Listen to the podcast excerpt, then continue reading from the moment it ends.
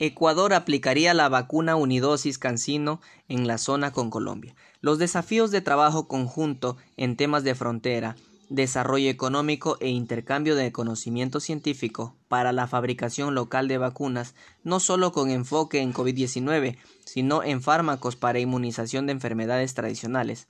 Fueron los temas que abordaron los vicepresidentes de Colombia y Ecuador, Marta Lucía Ramírez y Alfredo Borrero, respectivamente.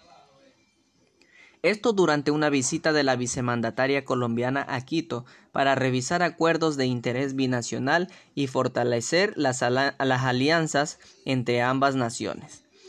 Este lunes 6 de septiembre se retoma la aplicación de la primera dosis de la vacuna contra el COVID-19 en Ecuador.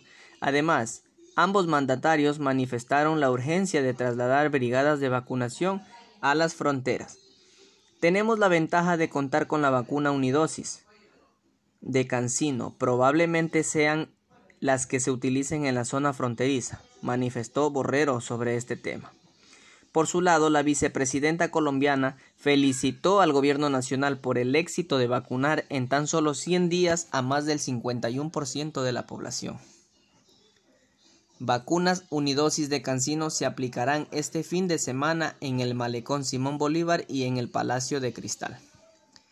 Estos 9 millones de ecuatorianos vacunados en menos de 100 días son un ejemplo para el mundo, expresó Ramírez, quien a la vez recalcó las necesidades de consolidar una sinergia en pro del desarrollo económico.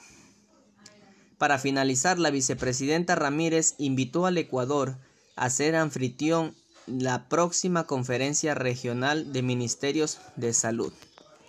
El universo.